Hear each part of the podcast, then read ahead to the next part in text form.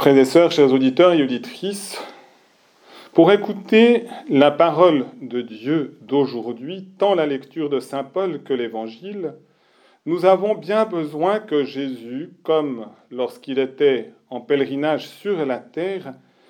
lève les yeux sur ses disciples, qu'il lève les yeux, qu'il nous regarde et qu'il vienne avec un rayon de sa lumière, un rayon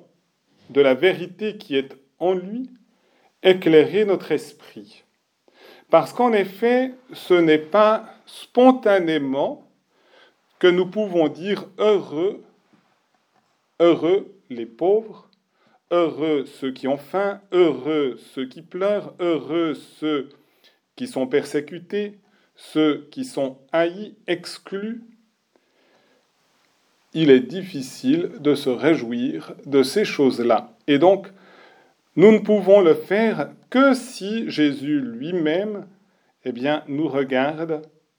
et que nous pouvons comprendre ainsi qu'en ayant un cœur dans le dépouillement par les circonstances de notre existence, eh bien, nous pouvons justement recevoir ce regard de Jésus, le comprendre et finalement entrer en communion avec lui et ne pas mettre notre joie justement dans les richesses, dans les satisfactions, dans les consolations, mais véritablement de mettre notre véritable richesse en lui. Voilà le sens des béatitudes.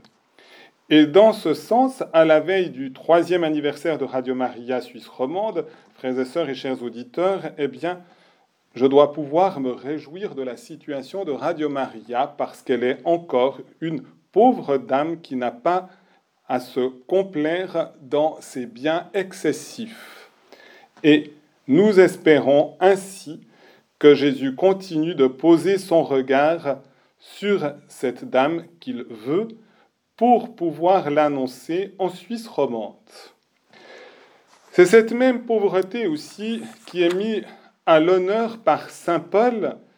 qui nous demande aussi ce détachement absolu pour rester uniquement attaché au Seigneur et qui nous aide à comprendre profondément le sens de la vie consacrée du célibat, parce que de nouveau, à travers le célibat, eh bien, nous avons une ouverture de cœur pour que le Seigneur plonge son regard, plonge son amour dans notre cœur et vienne justement à notre rencontre. Il n'y a manifestement dans le texte de Saint Paul inspiré par le Saint-Esprit aucun mépris du mariage. Le mariage est aussi le signe de l'union du Christ et de l'Église. Et nous avons saisi dans l'histoire de l'Église pour le mariage, il s'agit aussi d'un sacrement et donc un signe sacré, efficace de la grâce de Dieu qui unit les fiancés qui se choisissent mutuellement devant Dieu pour toute la vie, dans la fidélité, ouverte à la vie des enfants lorsqu'ils se choisissent. Ils sont là aussi pour donner une image concrète de l'union du Christ et de l'Église. Mais c'est aussi l'estime du mariage sans aucun détriment de l'honneur qui est dû à la virginité. Et demain, nous célébrons la Vierge par excellence, qu'est la Vierge Marie, Aujourd'hui, je vous invite à une messe votive en l'honneur de Saint Joseph, qui a été le protecteur de la virginité aussi de Marie, qui avait aussi un cœur et un corps chaste. Ils sont, ces deux êtres d'exception, des modèles pour nous, pour que notre cœur reste libre de nouveau des choses du monde, des biens matériels, également eh des aises que nous pourrions aussi rechercher parfois d'une manière effrénée et même de notre moi, puisque notre cœur, le sanctuaire de notre cœur, est fait pour Dieu.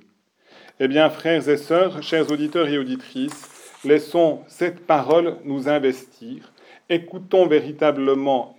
Jésus, laissons-nous pénétrer par son regard de lumière et nous ferons partie de ce cortège des jeunes filles qui sont les membres de l'Église, qui accompagneront la Reine, la Vierge Marie. Amen.